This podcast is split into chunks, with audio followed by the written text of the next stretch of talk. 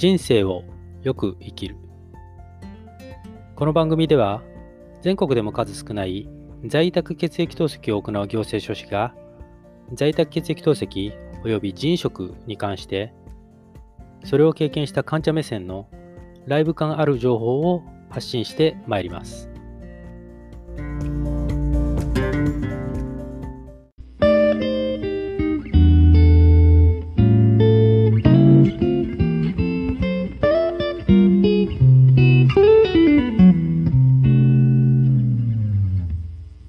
皆さん、こんにちは、こんばんは。おはようございます。人生をよく生きる。本日は2021年6月の28日、月曜日になります。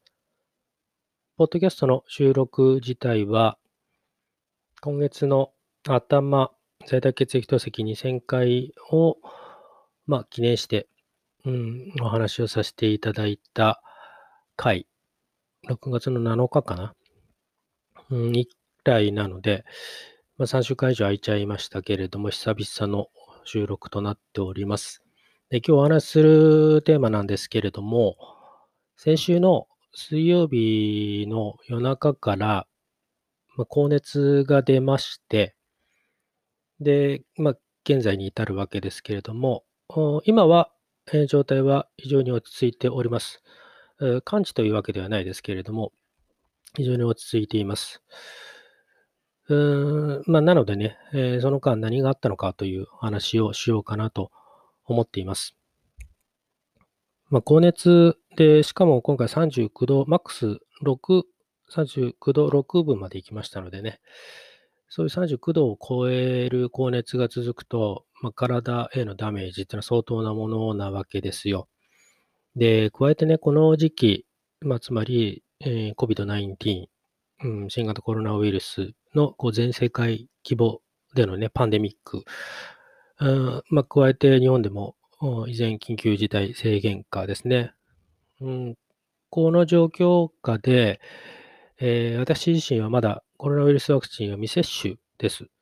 そういった状態でのその39度をね、超える高熱の発症というのは、まあ、実際ね、の、私の今の活動というのは、ほぼ外出はないのでね、家族以外の、まあ、いわゆる他者との接触する機会がないので、その行動分析からするとね、うん、COVID-19 に発症する原因に全く心当たりがね、ないんですけれども、ま、この時期ですのでね、こういった高熱を発症すると不安になるものなわけですよ。うん。まあ、ただでさえね、高熱で、えー、体がしんどいのに、まあ、プラス、そういった、まあ、コロナじゃないかみたいなね、あ精神的な、うん、負担っていうのも、まあ、加算されてね、まあ、しんどいわけですね。まあ、結論から先に申し上げると、えー、抗原検査、えー、並びに PCR 検査ともに陰性でした。まあ、これは先に結論として申し上げたいと思います。したがって、えー、今日はですね、えー、先週の水曜日の発熱から始まって、まあ、で、結局病院に行ったんですね。病院というのはその透析、在宅血液透析を見ていただいているクリニックに、出向いて、まあ、抗原検査、PCR 検査をしたんですけれども、まあ、そういった検査を受けで、まあ、薬も処方していただいて、まあ、現在、え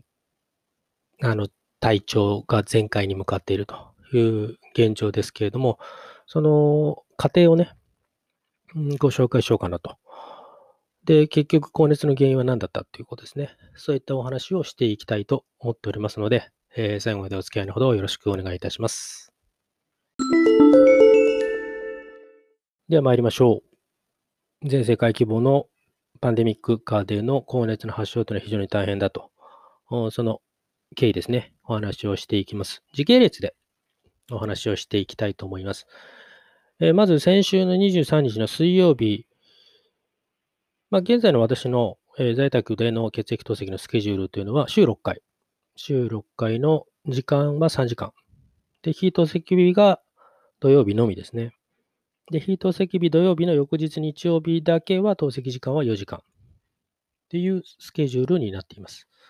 で、23日は水曜日。で、予定通り3時間の透析を終えたんですね。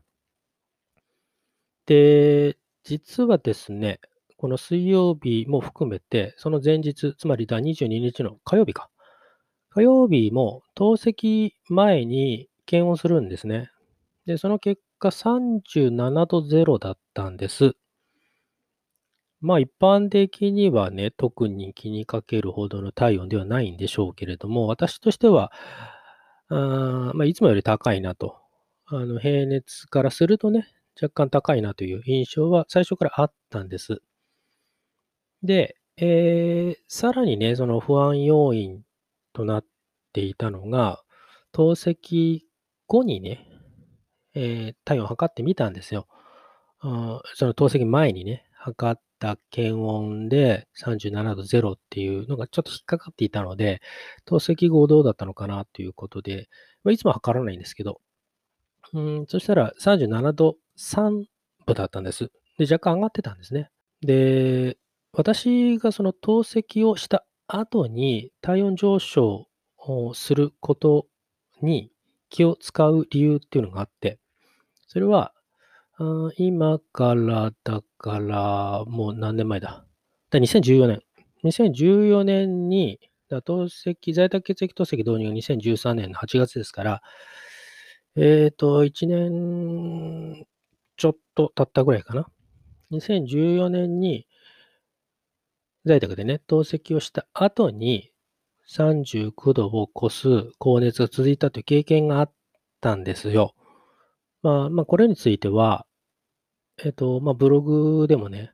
うん、在宅血液透析のこの8年を振り返るというブログ記事があるので、まあ、そちらはまあ、うん、ご参照いただきたいんですけれども、簡単に結論から申し上げると、広い意味での、うん、移植人の拒絶反応だったんではないかという CG の見立てで、腎臓がね、移植人がそういう状態だったので、まあ、腎臓の機能としてはね、もうほぼ果たしていないですけれども、若干血流があったということで、うん、それとその、うん、腎臓移植人が炎症を起こしていたあ状態で血液透析をしたことで高熱が出たんではないかということの見立てでした。で、抗生剤を服用して、まあ、落ち着いたということだったんですけれども、結構、うん、一週間ぐらいかかったかな。そういった経験が実は2014年にあったんです。で、そういう、まあ、嫌なね、印象を透析後に、えー、体温上昇がするということには持っているので、まあ、今回ね、その幾ばくかの嫌な予感を抱えた状態で、まあ、透析後は、まあ、ベッドに入ったわけですね。就寝したわけです。そしたら、まあ、その嫌な予感というのは的中をして、就寝から1時間後したら寒気、悪感がしてですね。で、徐々に自分でも体温が上がってくる感じが分かって、で、検温したら38度超えてると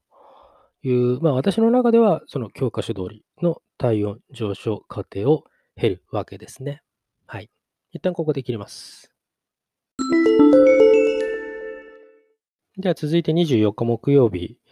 ですね。私の在宅での血液透析というのは、まあ、通常は夜21時から21時半ぐらい開始なんでね。で、3時間やって、うん、まあ終了っていうのは深夜を優に超えるわけですよ。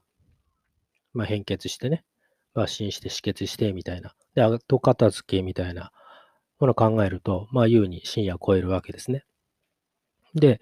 えー、先に申し上げた、うん、体温上昇過程の話っていうのは、だからもう実質24日なんですけどね。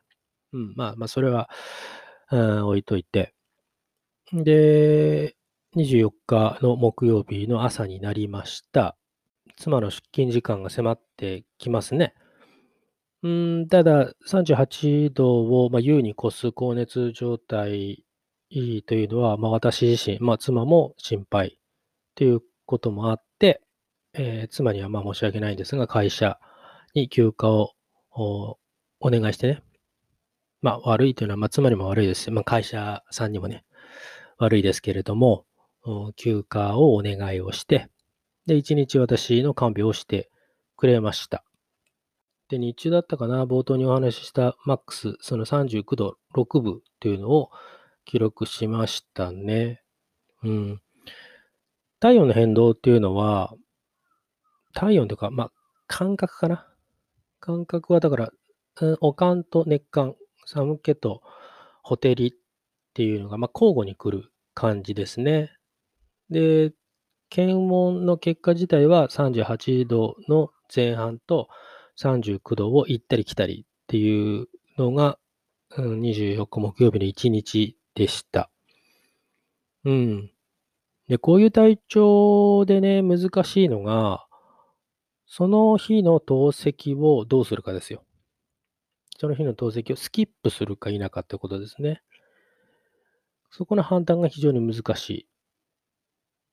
この日木曜日に透析を中止して、翌日の金曜日に透析が可能である体調の保証はないですからね。うん。で、実際に、この透析をね、スキップする、しない問題で、結構苦労した、大変だったという経験も、その経験済みでね、それこそ。それが、えっ、ー、と、2019年、まあ、直近だと2019年に、えー、体温が39度を超えた状態で、在宅血液透析を行った。だからつまり自己選手をしたっていうことですね。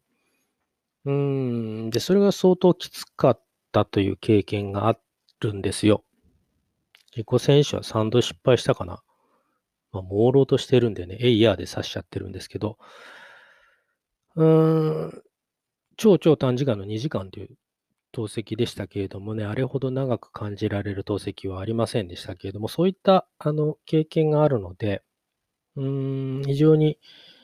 そういう体調不良下での在宅での透析をその日どうするかっていうのは判断は難しいんですね。ただ結果として透析をスキップしました。スキップすることにしました。でですね、高熱とともに気になる症状がありまして、で、それは、鼠径部。ま、股のとこですね。えっ、ー、と、足の付け根。鼠径部の痛み。鼠径部が痛いのと、あとは、その、いわゆる男性器の、その、陰茎ですね。陰茎が腫れてる。これが、えー、気になる症状としてありました。まあ、今回ね、その話の、まあ、タイトル的にね、えー、申し上げた、そのパンデミック下での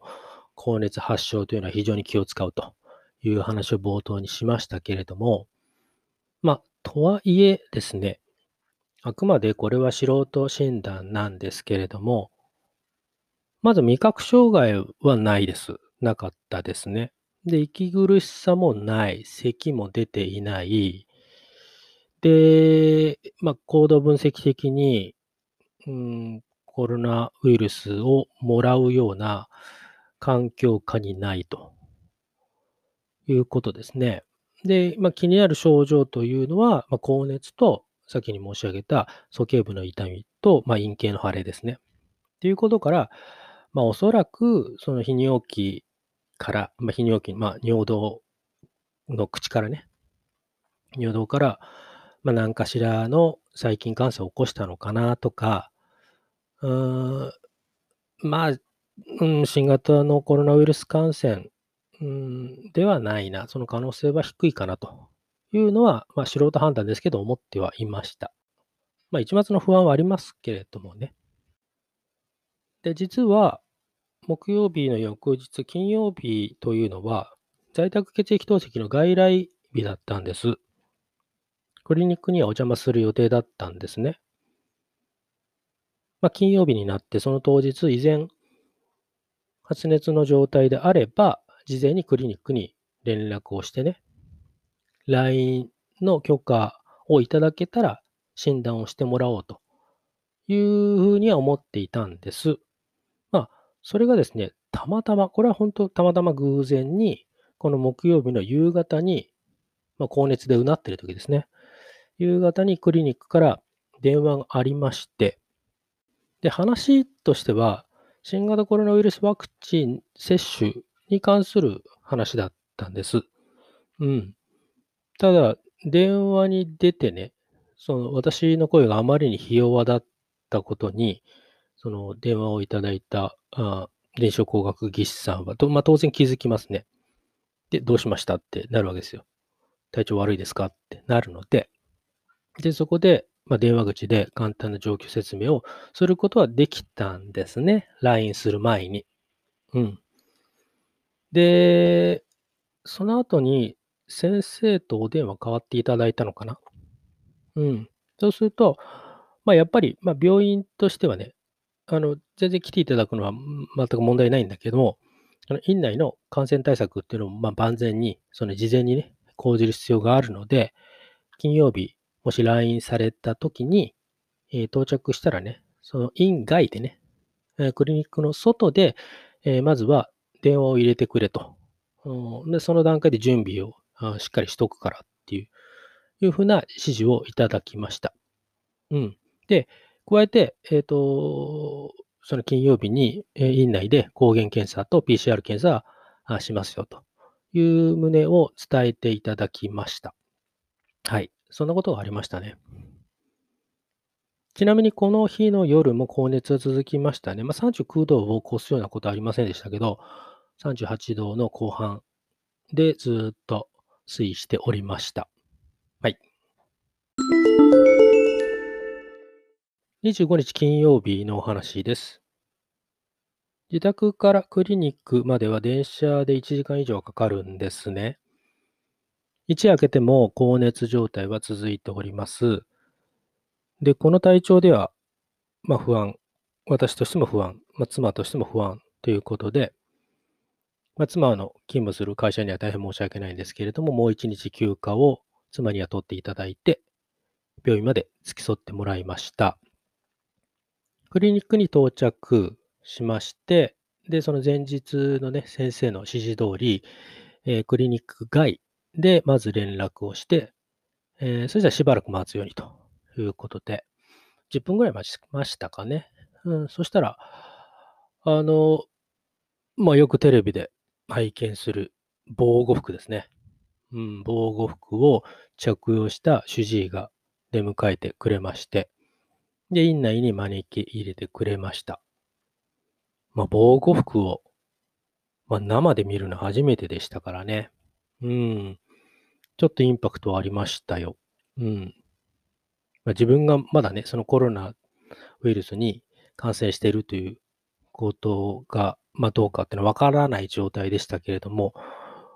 まあ、世の中的に、うん、まあ今大変な時期にいるんだなっていうのは、まあそれだけでも感じ取ることはできましたね。他の患者さんとこう隔離するためのこう動線というのは作られていてですね、事前に。で、その動線を伝って、そしたら、えっ、ー、と、小部屋があってね、で、そこに同じくその防護服に身にまとった、まあ、いつもお世話になっている在宅のね、うん、でお世話になっている臨床工学技師さんが、あ待っていらっしゃって、で、その個室に案内されました。まず抗原検査をしました。容器を渡されて、専用の容器をね、渡されて、まあ、唾液を吐き出すんですね。で、検査に必要な一定量の唾液が必要なんですけれども、これ意外と、あれですよ。時間かかるもんですね、唾液ってね。うん。まあ、無意識に唾液って出てるもんでしょうけれども、いざ、こう、一定量貯めてくれって言われてもね、なかなか出るもんじゃなくてね。で、その唾液は、その、まあ、なんだろうな、試薬で検査してたようですけどね。はい。で、検査の結果は、まあ、この抗原検査に関しては15分から20分ぐらいかかるっていう、まあ、それでわかるということでした。で、次に PCR 検査を受けました。あの、インフルエンザの検査と一緒ですね。こう、鼻の粘膜にね、こう綿棒みたいなやつをこのぐりぐりする。ちょっと痛むずいみたいな、うん、感じですね。非常に不快な感じがする。あのぐりぐりって鼻をほじられるやつですね。あれをやられてですね。で、PCR 検査の結果がわかるのは翌日だということの説明がありました。で、そこから、その臨床工学技師さんは退出をされて、15分、20分経過ぐらいですかね。じゃあ別の技師さんが個室に入ってこられて、抗原検査の結果は陰性でしたよということでした。まあ、一安心ですよね。この抗原検査の結果が陰性だったということが、まあ、分かったからなのか、その、物々しいね、その、防護服は、まあ、身にまとってはいなかったですけれども、まあ、それでも、できうる万全の感染対策をした、えー、状態で、格好で対応してくださいましたね。で、そこから問診ですね。まあ、この度のその発熱から外来日当日までの症状の変化というのを、まあ、再度申し伝えて、で、それから採血をしました。で、一旦そこでまた、技師さんは退出されて、で、そこからしばらく待ちましたかね。30分以上は待ちましたかね。うん、個室で一人ポツンといましたけれども、そしたら、えっ、ー、と、先生が入ってこられて、血液検査のフィードバックをしてくれました。で、結果を見ると、やはり CRP が高かったですね。炎症反応を示すね。CRP が非常に高かったです。ただ、説明では、白血球の数は多いと。で、その白血球の中でもその下流球も多いと、高いと。値としては高いんだけど、そのひどく高いってほどではないよということの説明がありました。で、まあ、鼠径部の痛みとその陰茎の腫れっていう話をしているので、まあ、先生自身で実際にま触診して、まあ、見てもらってね。で、まあ、おそらく、まあ、ウイルス、まあ、ウイルスの可能性は、まあ、低いにしても、まあ、可能性としてはウイルスで、もしくは細菌感染だろうと、そこが考えられるということでしたので、そのウイルスとね、細菌っていうのはその全然アプローチが違うようなので、うん、なんとも言えないんだけれども、まあ、この段階では、その現在の段階では、細菌感染の診断のもとで抗生剤を出しますよと。で、抗生剤はクラビットっていう薬を処方してもらいました。自分としてはね、クリニック出てね、で、まあ、実際に自宅近くの院外の調剤薬局でね、薬をもらうんですけど、すぐにでも飲みたいっていう思いがあったんですけれども、透析前に服用してしまうと、透析中にその成分が抜けちゃうっていうんでね。なので、えー、まあ、泣く泣く透析後に服用するということになりましたね。前日透析をしておりませんので、この日は短時間でも透析を行おうとは、まあ、もともと思ってはいました。で、幸い一時的にね、え高熱は、まあ、やや静まっていたということもあって、うん、あの、自己戦死等々でね、苦慮することはあんまりなかったですけれども、2時間で透析は終了をしました。で、ちょっと時間軸はちょっとずれちゃいますけど、あの、その抗生剤のね、クラビットを、一刻でも少しでも早く飲みたかったので、クリニックから帰宅して、まあその前に、その自宅近くの調剤薬局によって、うん、薬をゲットはしているんですけれども、もう帰宅したらすぐもう入浴を済ませて、食事も済ませちゃって、だから通常よりも2時間以上早く透析開始をしましたかね。うん。で、2時間終了しました。で、透析後に、えー、まあ、クラビットすぐ飲みましたね。透析後心配された体温の顕著な上昇というのは見られませんでした。幸いにね、見られませんでした。まあ、ただ、前日、前々日同様に、えー、鼠径部と液化、脇の下ですね。で、それ頭、まあ、氷枕をして、で、おでこに冷えピタをしてね、就寝しました。前日が高熱でほぼ寝れていなかったので、この日はぐっすり眠ることができましたね。まあ、ぐっすり眠れた要因は、だ高熱の領域から脱出することができたということですね。7度7分とか、7度5分とかいう状態まで落ち着けたので、はい。この日はぐっすり眠ることができました。26日の土曜日、目覚めの軽温では38度は切っておりました。まあ、ただね、そうすぐに治るもんではないでしょうから、熱っぽさは以前ありましたよ。なので、この日も一日ベッドで、えー、体の、まあ、各部位ですね、まあ、鼠径部、うん、液化で頭を冷やして寝ておりました。鼠径部の痛みは若干、あまあ、まだかなりかな。残ってはいたものの、まあ、若干落ち着いたかなという印象です。夕方、夕方じゃない、昼か。まあ、この日も早めに透析をしたのでね。早めの入浴でした。で、脱衣所で、まあ、衣類を着脱したときに、やっぱ尿道からね、尿道の口から海が出てましたよ。やっぱりね。うん。それを確認することができました。で、陰茎の腫れですけれども、まあ、鼠径部の痛みと同様、若干引いたような気はします。見た目にね。まあ、あれほどの高熱と、で、あれほどの痛み、腫れがあったわけですからね。一日抗生剤を飲んで完全復活っていうわけにはすぐには当然いきませんわね。うん。クラビット抗生剤ですね。抗生剤のクラビットは初日に2錠飲んで、で、翌日から、えー、4日、うん、1日1錠。つまり、5日間服用するようなね、先生の指示ですから、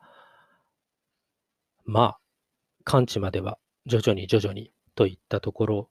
ですよね。はい。27日の日曜日の話ですね。土曜日の夜中からこの日の朝までは一睡もできませんでした。高熱が収まっていたということは大きい。で、加えて、まあ、この数日ずっと眠っていましたのでね、目が冴えてしまっていたんでしょう。眠れないってね、結構不快感ありますけど、まあ、熱が下がってるという証拠でもあるので、安堵感の方が大きかったですかね。鼠径部の痛みは、あ前日に比べて、うん、さらに軽減されていました。で陰茎の腫れも同様、前日よりもさらに、えー、収まってきたような気がします。まだちょっと海は出ていましたけどね。はい。しっかり処方された量の抗生剤をやっぱり服用しきるということが大事だなということです。はい。高熱を発症すると自分の体がきついと。まあ、それは当然のこととして、まあ、現在はね、それに加えて、パンデミック下でのっていうね、枕言葉がついての高熱発症と、まあ、なるわけで、そうなると患者の身体的な負荷のみならず、まあ、自分のね、その自分がコロナだったらどうしようっていう、精神的な不安もありますけれども、もうさらにさらにね、その患者を見る、その医療者の方々に大変な、言うなれば作業負荷というのを強いらせてしまうんだな、と。いうことをまざまざと見せつけられましたね。いつもお世話になっている主治医だったり、臨床工学技師さんが、よくテレビでね、見るような、あの防護服姿に、なっていた様を目の当たりにしてですね、なんだろうな、現在、全国各地というよりはもう世界各国ですね、世界各地のいわゆるコロナ病棟で、え従事している、その医療者のね、まあ、壮絶なる激務の一端をね、垣間見た気がいたしました。もちろん、私がね、今回見て感じたことと、その現実というのはね、相当乖離はあるでしょうね、もちろんね。うん。ただ、うん、個人的には、うん、これまで以上にね、一層、現在のそのパンデミックの状況下で医療に、えー、従事するすべての関係者様への尊敬の念と感謝の思いというのを感じることができたと思っております。で、冒頭お話ししましたけれども、現在、まあ、月曜日、ちょうど今昼間ですけども、まあ、だいぶ体調落ち着いてます。ちょっと声がね、まあ、終始、えー、元気はないというのは、まあ、お聞きいただいてお分かりかと思うんですけれども、まあ、なかなかね、そう一足飛びにはいかないでしょう。今日の分の抗生剤は飲みました。で、明日で飲み切りですかね。なので、前回完全復活というわけにはまだまだいきませんけれども、あの、これちょっと、まあ、別件というかね、うん、エピソードゼロ的な話になっちゃうんですけど、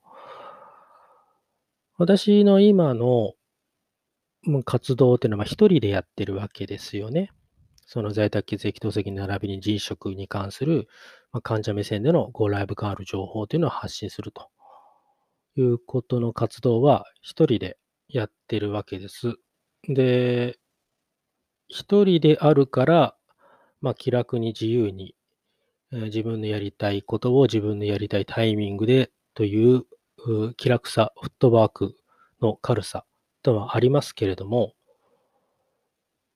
一人だと、私がこけると、その活動自体が止まるわけですね。まあ、活動っていうのはその発信活動ですね。で、現状、えー、このポッドキャスト、で、このポッドキャストの音声を再利用した YouTube。で、デイリーで言うと、まあ、Twitter ですね。で、最近だとインスタ。はい。で、まあ、ブログの記事と。いうことで、えー、様々な情報発信媒体、情報発信プラットフォームを介して、皆様に情報発信をしているつもりではいるんですけれども、うん、今回自分がこう高熱で倒れてしまうとね、その発信が止まるわけですよ。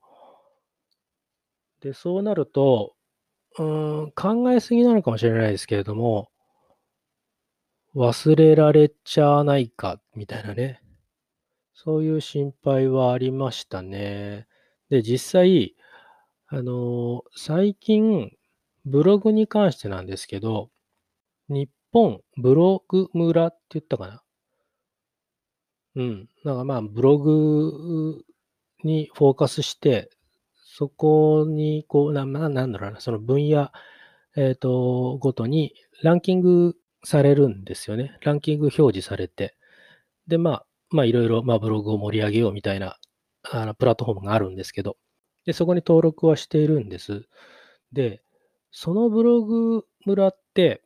まあ、私のその体感ですけど、毎日ブログをね、毎日ブログ投稿をしている人に、えー、これ語弊があったら申し訳ないですけど、有利に働くような気がします。そういう仕様なんだという印象ですね。内容は問わずと言ったら言い過ぎかもしれないですけど、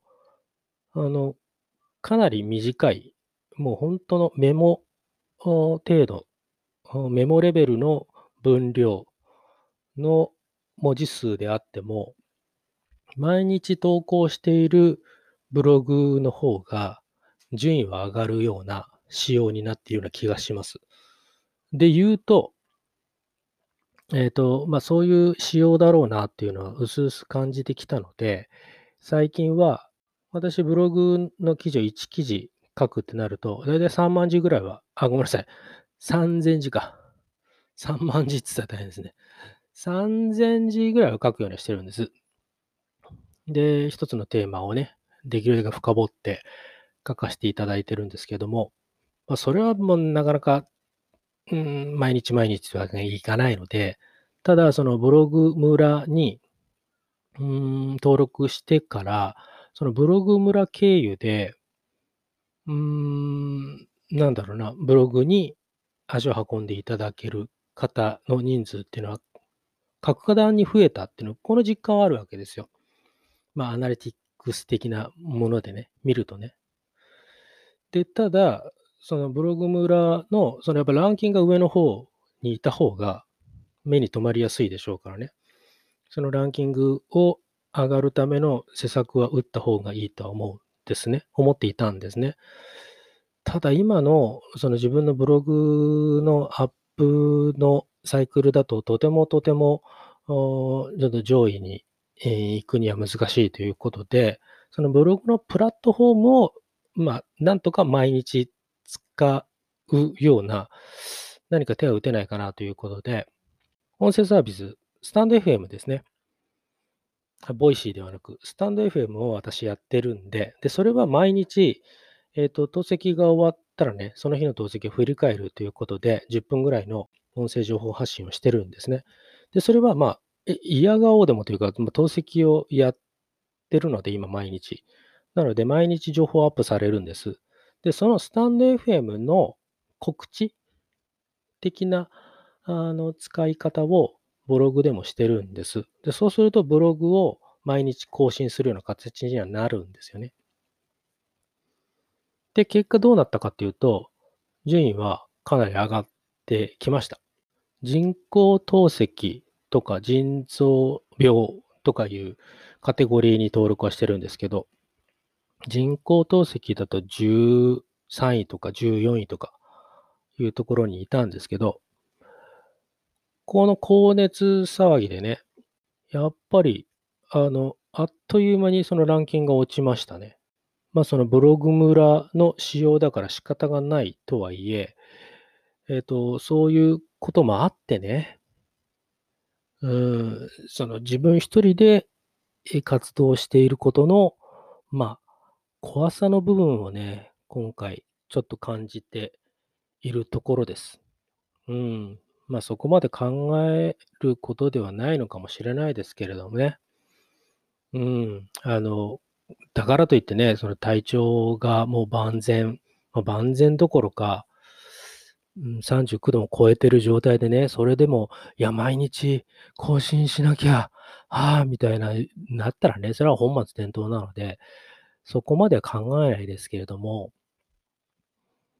うん、ちょっと自分一人で活動を行っていることの怖さというのを感じたというのも今回ありましたね。はい。まあちょっと最後は余談でしたけれども。まあ、そんなことです。いろいろありました。で、今お話しした内容は、えっと、昨日、えーアップしたブログ記事を元にしております。はい。そちらの音声解説という形になっておりますので、まあ、活字で読んでみたいということであれば、まあ、ブログの方にね、足を運んでいただければ幸いです。それでは今日も最後まで、えーご清聴いただきましてありがとうございました。またよろしくお願いいたします。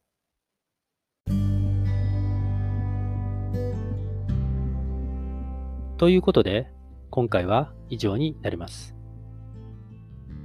この番組では引き続き、在宅血液透析及び人員食に関する患者目線での情報を発信してまいります。ブログ、人生をよく生きるも解説しておりますので、そちらもご覧いただければ幸いです。URL は https コロンスラッシュスラッシュキングダイ 2020-blog.com です。それではまたお会いいたしましょう。ご視聴ありがとうございました。